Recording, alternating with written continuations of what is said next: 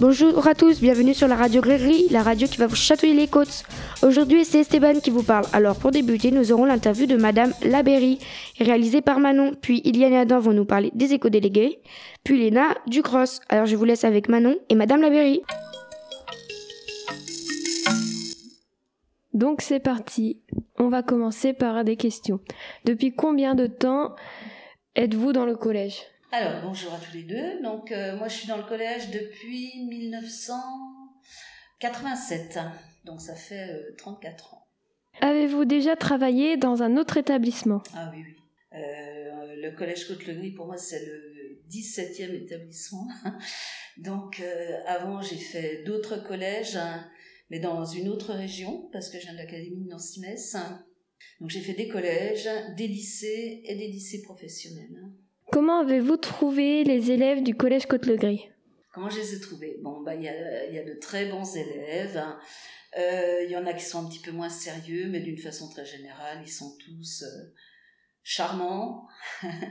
bon, il y en a qui sont un peu pénibles des fois, mais bon, euh, tout se passe bien. Je, les élèves, je vais les regretter beaucoup par la suite. Ensuite, quelles sont les évolutions positives et négatives que vous avez vues dans le collège? Alors bon, quand j'ai commencé donc en 87, c'était un autre établissement en fait. Euh, le collège tel que vous le connaissez vous à l'heure actuelle, il a été reconstruit. Donc c'est vrai que le nouvel établissement, parce que bah, là c'est le, nouveau collège Côte-le-Gris, est beaucoup mieux que, que le précédent, d'accord Euh, Bon, ce que j'aime bien, c'est que chacun, est, chaque professeur ait sa salle.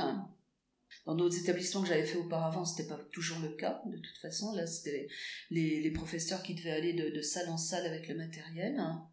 Par contre, euh, ce que je trouve un petit peu euh, négatif, hein, c'est que les élèves euh, manquent un petit peu de, verdure au niveau de, la cour. hein. Je trouve que c'est trop bétonné, il y a trop de béton. Et puis le manque de préau également.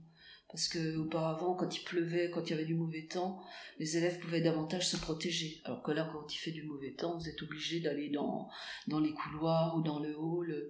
Donc ça, c'est pour moi un point négatif par rapport aux, aux enfants. quoi. Euh, Sinon, qu'est-ce que vous avez apprécié le plus dans le collège? Ce que j'ai apprécié le plus, faire de l'anglais avec des élèves intéressés, voir aussi euh, les résultats au bout de, de quelques années. Bon, puis depuis le temps, bien sûr, j'ai des, anciens élèves qui reviennent ou j'ai des contacts avec des anciens élèves hein, et voir ceux qui vont, ceux qui sont devenus, donc et que l'anglais leur a servi. Pour moi, c'est quand même un point positif. hein. D'accord. Et pour finir, euh, pouvez-vous nous raconter une, une anecdote, une histoire qui vous a marqué dans le collège? Oh, J'en ai plusieurs là par rapport à des voyages en Angleterre. hein.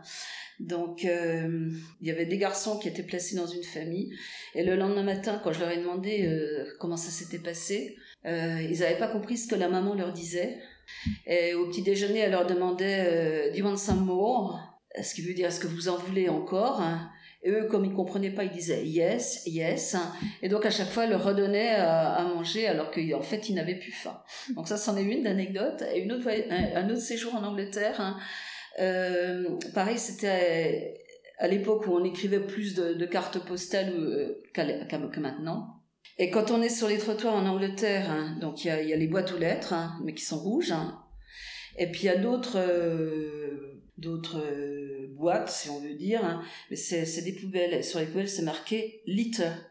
Et litter, c'est la poubelle. Et eux, ils avaient mis leur courrier dans la poubelle parce qu'ils avaient cru que c'était letter. Donc ça, c'était donc les, les lettres ne sont jamais arrivées chez eux. Donc voilà. Bah merci. Puis pour finir, euh, merci pour cette interview. Bonne retraite à vous. Et nous, euh, on se retrouve dans la prochaine émission de la Web Radio. Merci Manon et bonne retraite à vous, Madame. Et je laisse la parole à Eliane et Adam.